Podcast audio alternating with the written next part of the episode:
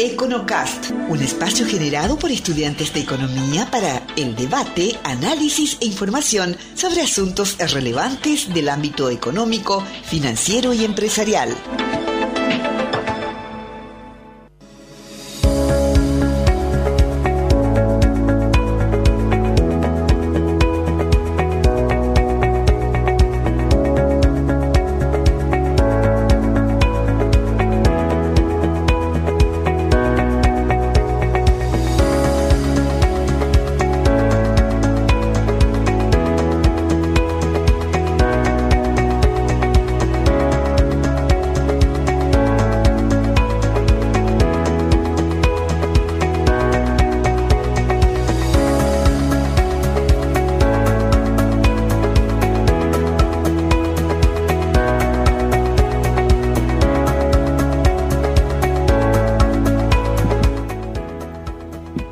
A todos, soy Camilo Sánchez, presidente del Club de Economía y estás escuchando el EconoCast, un programa del Club de Economía. El EconoCast es un espacio generado por estudiantes de economía para el debate, análisis e información sobre asuntos relevantes del ámbito económico, financiero y empresarial. En esta octava edición del programa contamos con el agrado de tener presente al doctor Carlos Fernando Valdovinos, quien es doctor en economía por la Universidad de Chicago, máster en economía miembro director del Banco BASA, fue expresidente del Banco Central de Paraguay, trabajó en el IMF y en el World Bank Group. En este programa nos acompaña también Kevin Salceo y Mateus Gracietti. Hoy estaremos haciendo un análisis económico acá con el doctor Carlos. Y para poder empezar, me gustaría que te puedas presentar, eh, señor Carlos, para nuestros oyentes del podcast, comentar un poco de tu carrera y en qué área hoy te desempeñas. Y seas muy bienvenido al programa, eh, doctor Carlos. Muchísimas gracias por la invitación, un placer estar con ustedes. En primer lugar, felicitaciones por este nuevo espacio de discusión de asuntos económicos y estamos acá un poco para, para escuchar sus preguntas y tratar de responder eh, las mismas. Eh, un poco sobre mi persona, ¿verdad? Eh, ya, ya lo dijiste que estoy egresado a la Universidad de Chicago, pero en, en mi otra vida o en, el intento de ser profesional, yo había empezado la carrera de ingeniería realmente, ahí en la Universidad Católica también, en ese campus que ahora está bastante más completo de lo que era en mi época para la Facultad de, de Ingeniería y por esas cosas de la vida finalmente luego de seguir un año ambas carreras me decidí por la carrera de, economía. Eh, estudié un poco en, en, Brasil donde hice mi licenciatura. Eh, y ahí tuve la oportunidad de empezar dos meses. básicamente empecé dos meses a trabajar increíblemente en el Ministerio de Relaciones Exteriores. Y cada vez que miraba desde mi desde mi ventana eh, que se veía el edificio del Banco Central que está muy bien situado, decía, alguna vez voy a trabajar ahí. Y bueno, después de un tiempo empecé a trabajar en el Banco Central y a partir de ahí ya concentrado en economía, tuve la suerte de que el Banco Central me apoye tanto en mi maestría como en el doctorado y, y seguí ahí hasta ser gerente de estudio económico, salí eh, fui a Estados Unidos, la parte más importante porque mi señora me está escuchando y seguro me va a retar de ese año fue mi casamiento con ella para irme a los Estados Unidos, eh, donde estuvimos ocho años, volvimos después de ocho años, pero primero a Brasil, siendo representante residente del Fondo Monetario ahí, y finalmente desde el 2003 al 2018 presidente del Banco Central. Ahora en el sector privado, poco más tranquilo, sin tantos dolores de cabeza como el sector público, pero esta es mi, esta es mi vida básicamente que, que me dio dos bellas criaturas, eh, Matías y Luján, que son mis dos hijos. Muy bien, muchísimas gracias por, por su tiempo, doctor. Y bueno, antes que nada quisiéramos profundizar en los temas en los que usted puede, puede aportar no solo al Econocast, pero sino a la, a la sociedad como un todo. Y seguramente temas que usted lo conoce muy bien, ¿verdad? Estamos como, como país, para, para situarnos, ¿verdad? Eh, ante una constante dicotomía entre lo que es en la fiscalidad el endeudamiento o la mejora y la eficiencia del gasto. Con un déficit fiscal, eh, para poner en contexto, 6,2% en el 2020, una deuda pública de 33% sobre el Producto Interno. El Paraguay solamente tiene eh, dos caminos, o aumenta su base impositiva o tiene que frenar los gastos. Sabemos que es muy difícil eh, la reducción o eliminación de los gastos, pero que la eficiencia, el aumento de la eficiencia en el gasto público sí es uno de ellos, no así el recorte. Entre aumentar la base impositiva, seguir el nivel de endeudamiento, la reducción o quizás eh, el aumento de la eficiencia en el gasto, ¿qué camino debería tomar Paraguay para volver a situarse, eh, por lo menos en el mediano plazo, dentro de los límites que establece la, ley de responsabilidad fiscal? Ya, eh, muy interesante la pregunta. como todo en la vida, nos esto enfatizamos mucho en Chicago, todo, todo, toda decisión siempre tiene unos costos y unos beneficios.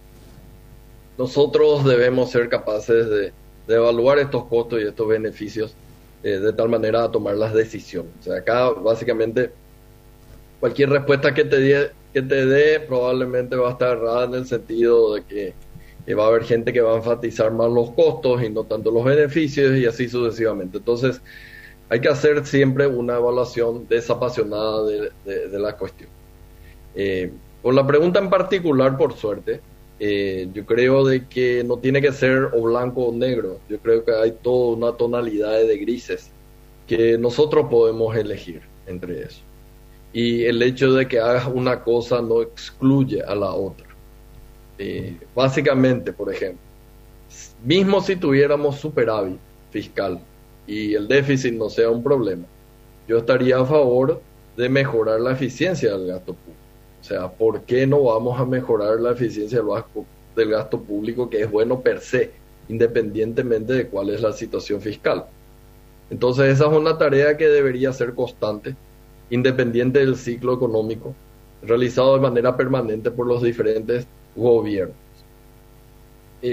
vamos al caso particular de Paraguay, ya que en este caso no, no, no es una situación de, superávit, eh, es una situación de déficit, pero creo que ya te adelanté una respuesta o dos respuestas. Hay que hacer todo, eh, hay que hacer bien, incluyendo mejora del gasto. Vayamos ahora a la otra parte, eh, el otro extremo que sería únicamente endeudamiento.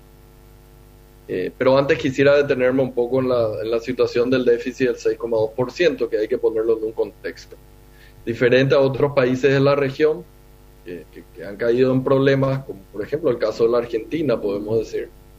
Eh, Paraguay tuvo, digamos, la posibilidad de tener un déficit tan alto por la credibilidad que tenía anteriormente ya.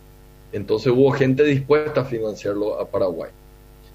Ahora, el 6,2%, la gente estaba dispuesta a financiarlo a Paraguay eh, de manera excepcional, pero no de manera constante. Por lo tanto, eh, evidentemente ese 6,2% a partir de ahora debe ser menor.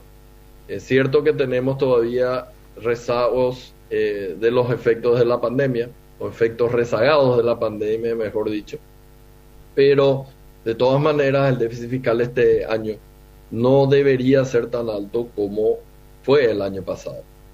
Eh, veamos cómo terminamos, pero nosotros acá en lo que llamamos Basanomics somos muy críticos con el plan de convergencia del gobierno, que básicamente en una situación bastante cómoda, te diría, quieren ajustar la situación fiscal en solo cinco años, es decir, no solamente no van a ajustar todo, sino le dejan al próximo gobierno que nadie sabe quién es, la tarea de tener que ajustar la situación fiscal. Y eso no me parece prudente ni desde el punto de vista político ni desde el punto de vista económico.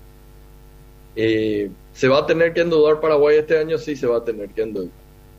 Ahora, más que mirar únicamente este año si vamos a mejorar la calidad del gasto público, que yo ya te digo, sí, hay que mejorar. Si vamos a endeudarnos, que yo te digo, sí, vamos a tener que endeudarnos, porque lo contrario al ajuste va a ser muy costoso. Tenemos que mirar cuál es el plan de mediano plazo para ver hacia dónde vamos y eso es algo que le estamos reclamando hace mucho tiempo al gobierno. ¿Cuál es tu plan fiscal para el mediano plazo, es decir, hacia dónde vamos. Porque eso me va a permitir realmente evaluar si van a haber perspectivas de poder financiar este déficit que vamos a tener este año y el próximo. Y también para el siguiente gobierno, si va a tener espacio para seguir endeudados. Entonces, yo creo que tratando de resumir mi respuesta, eh, no es únicamente mejora de eh, gasto público, es mejora el gasto público, no es solamente mayor endeudamiento, es endeudamiento, pero todo eso dentro de algo mucho más importante, que es un plan fiscal para el mediano plazo. Así que esa es la pregunta clave.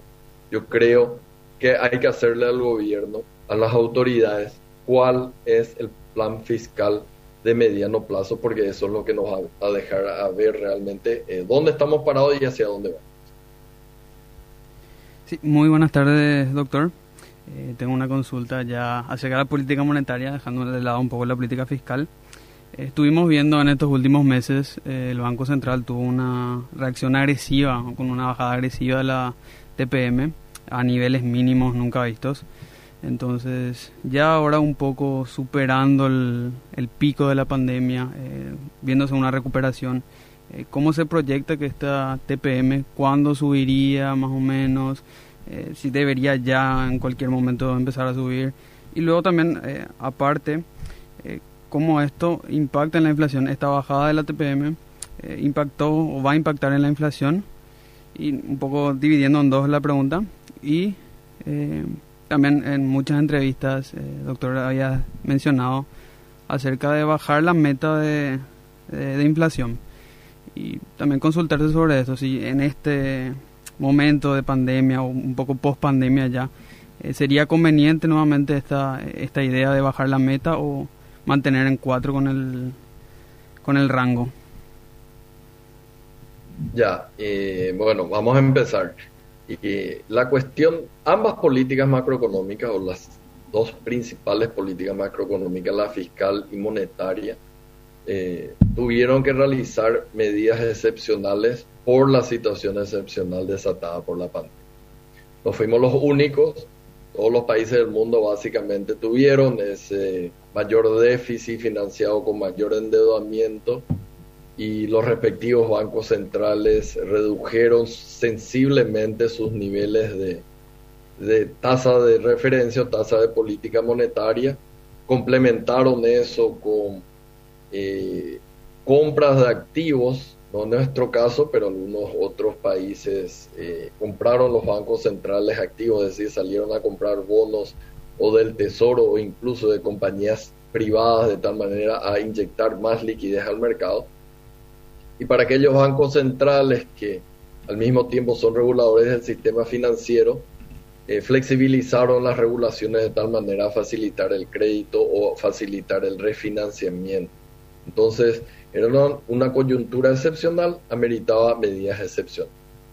Entonces, eh, no fue mal visto ni, el déficit, ni, ni, que la tasa se haya quedado en niveles eh, muy cercanos a cero, en nuestro caso eh, el nivel más bajo históricamente.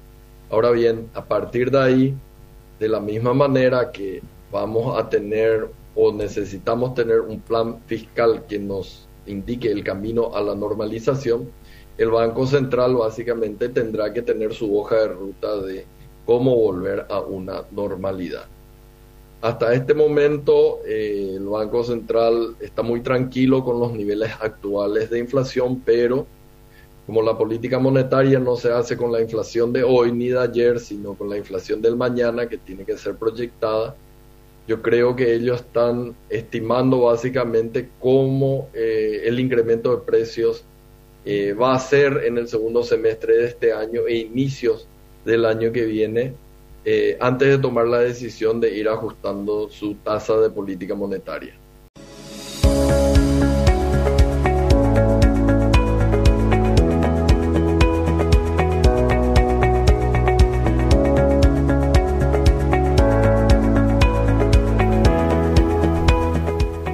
Muy bien, volvemos con nuestro EconoCast en nuestro segundo episodio, después de solucionar ya nuestro nuestro inconveniente técnico y seguimos con, con Carlos Fernández Baldovino y si nos puede eh, ser tan amable de resumir su, su exponencia en, en, en, brevedad durante dos minutos. El principio del año o los últimos tres meses, hay que analizar eso sí, pero también hay que mirar los últimos 12 meses. Y si uno mira los últimos 12 meses, en nueve de esos 12 meses la inflación mensual estuvo en 0,5, que es muy superior de manera anualizada, es decir, multiplicando por 12, muy superior a la banda, al, techo de la banda establecida por el Banco Central. Eh, yo creo que ha sido un poco engañoso el hecho de que tuvimos tres meses consecutivos de muy baja inflación, ayudado por la apreciación de, la moneda local. Eh, y eso evidentemente eh, tendría que hacernos parar la oreja y, es un indicador de que el Banco Central va a necesitar empezar a normalizar su tasa ya en el segundo semestre de este año, como máximo en el último trimestre. Si no va a llegar muy tarde, dado los rezagos de política monetaria que se tiene. En cuanto a la pregunta de eh, la meta de inflación, es un esquema que se implementó a partir del 2011 con Jorge Corbalán. Nosotros encontramos que había lugar para perfeccionarlo. Estuvimos reduciendo la meta. Eh, tenemos un nivel actual que todavía está por encima de eh, lo que tienen otros bancos centrales más modernos, más serios, más transparentes de la región. Y por tanto para nosotros es fundamental de que se siga con esa convergencia. En nuestra época lo que hacíamos era calcular básicamente la inflación promedio de los últimos dos años y veíamos eh, si eso nos iba a permitir bajar marginalmente la meta y, siempre nos permitió. Eh, y en este caso, antes de la pandemia, que distorsiona muchísimo, ya se tenía suficientes motivos para reducir la tasa, la meta de, inflación que tiene el Banco Central. Desafortunadamente no se aprovechó el tiempo y bueno, ahora van a tener que esperar una cierta normalización de las cosas y empezar a analizar, pero no, no, no, no los veo muy, muy interesados en hacer eso. Asumo que tienen otro tipo de cuestiones en la cabeza, pero yo creo que es fundamental que tengamos no solamente una política fiscal acorde a los mejores estándares internacionales con un límite sensato de déficit fiscal para cada año, sino también eh, lo más modernos en términos de política monetaria y para eso necesitamos reducirla. Excelente. Hablando un poco sobre situación económica y perspectiva, teniendo en cuenta ¿verdad? los resultados que tuvo la actividad económica del país en el primer semestre ¿verdad? del año, ¿cómo se proyecta hoy eh, la economía? ¿Hay expectativa de alguna recuperación? Eh, ¿Cómo están los agentes económicos optimistas sobre esto? ¿verdad? ¿Cómo podríamos ver eh, el, segundo semestre ¿verdad? de lo que queda el año? Primero te voy a dar una, la respuesta fácil a esa pregunta, de que va a haber recuperación, va a haber recuperación de que va a haber un rebote de la actividad, como le gustan llamar a algunos, va a haber un rebote de la actividad.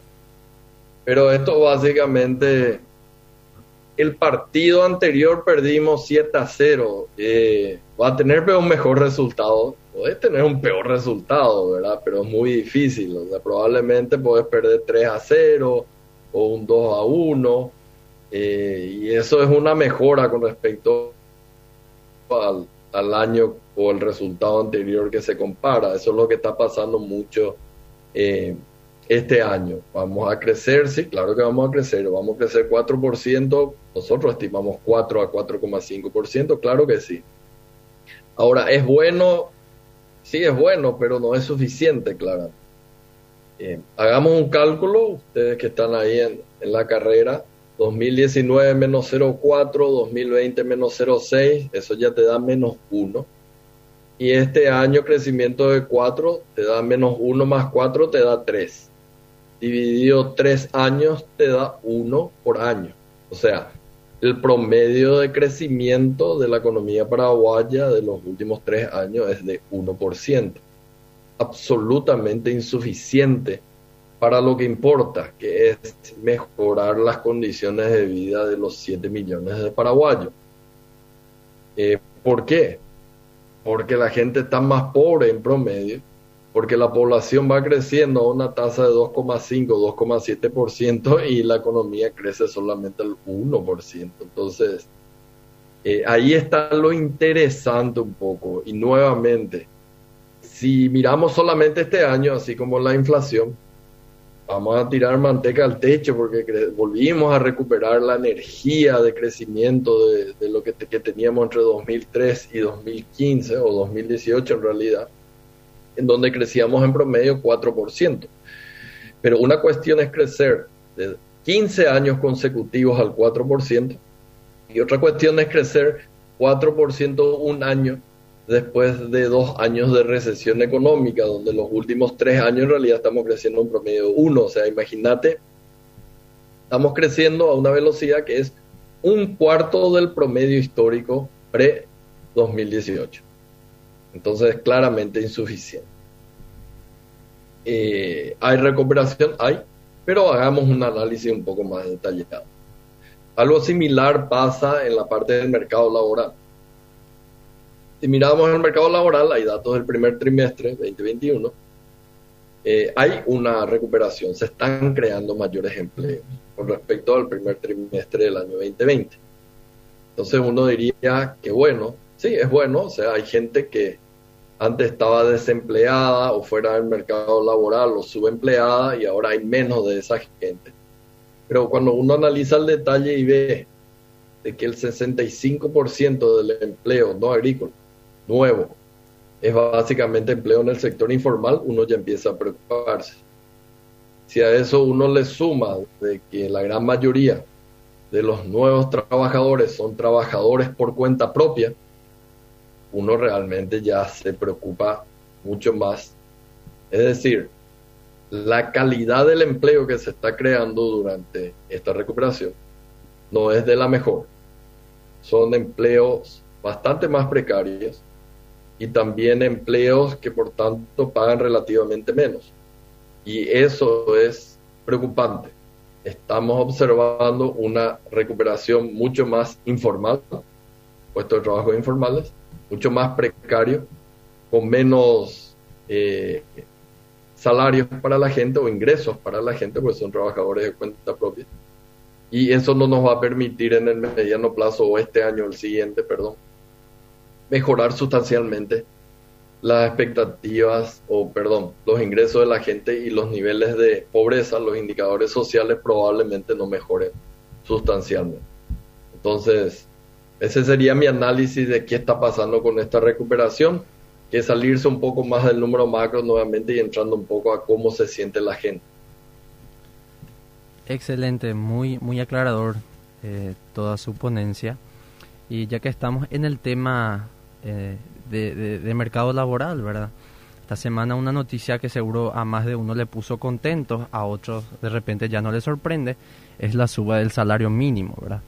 La CONASAM dictaminó aproximadamente 97 mil guaraníes de reajuste en el salario mínimo. Y eh, la, la, cuestión va, en momentos recesivos eh, como este que nos toca vivir, un aumento del gasto, un aumento del, salario mínimo, sería un factor que estimularía efectivamente la demanda agregada, estimularía la inflación para crear más empleo o es simplemente una subida artificial en el salario nominal, Carlos? Hay varias aristas ahí. A ver un poco. El tamaño del ajuste evidentemente es extremadamente poco. 4,4% no le va a hacer Bill Gates a la gente que está ganando el salario mínimo. Es muy marginal la suba que va a tener este trabajador. Entonces no creo que tenga un fuerte impacto en, en demanda agregada. De hecho, no, no, no va a venir por ahí y de hecho lo único que hace es corregir por inflación pasada, de todas maneras, o sea, pérdida de poder adquisitivo pasado, de todas maneras. Entonces, no, no, no, no va a significar demasiado el impulso en la demanda griega. La segunda cuestión que te quiero enfatizar, que me, hicieron la pregunta sobre el salario mínimo, es, el Banco Central tiene esta canasta de bienes y servicios para calcular la inflación, para la ejecución o la implementación de su política monetaria. Ahora, esa canasta está creada, diseñada, elaborada y seguida, en el sentido de calculada todos los meses, para ese objetivo. Esa canasta no se hizo para saber si Paraguay le va a ganar a Chile esta noche. No se hizo para saber si va a helar esta noche. Tampoco se hizo para ajustar el salario mínimo de la gente trabajadora. Esa canasta básicamente refleja a todos y a nadie de los consumidores de Asunción y área metropolitana. A todos porque es un promedio de lo que todos consumimos. A nadie porque no es mi canasta de consumo ni la de ustedes ni la del trabajador común. Entonces estamos cometiendo un error conceptual grave al pretender ajustar el salario mínimo de un trabajador que tiene una canasta de consumo que es bastante diferente a esta canasta. Ahí estamos errando bastante y yo creo que debería ser el Ministerio de Trabajo haciendo estudios más serios, ver cuál es la canasta de consumo del trabajador que gana salario mínimo, del trabajador promedio, o que gana hasta un cierto monto, de tal manera de ir ajustando el salario mínimo año tras año. Entonces, eh, no veo por ahí, mira, no veo riesgo de inflación. Este es un debate que tuvimos eh, durante mi época como presidente del Banco Central en el equipo económico. Si ustedes se acuerdan, anteriormente el ajuste del salario mínimo se daba cada vez que la inflación acumulada alcanzaba el 10%. Entonces, no iba a haber ajuste porque ahora este año porque iba a ser 4,4% y seguramente íbamos a demorar dos años para ajustar, para llegar a ese 10% o dos años y medio.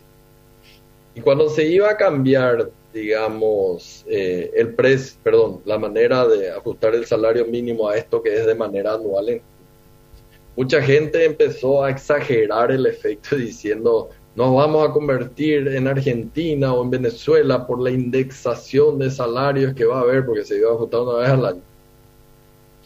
Y de hecho no pasó nada. Entonces, y no va a pasar nada tampoco con este ajuste, ni va a haber inflación, ni tampoco un enorme, enorme, un enorme incremento de la demanda agregada.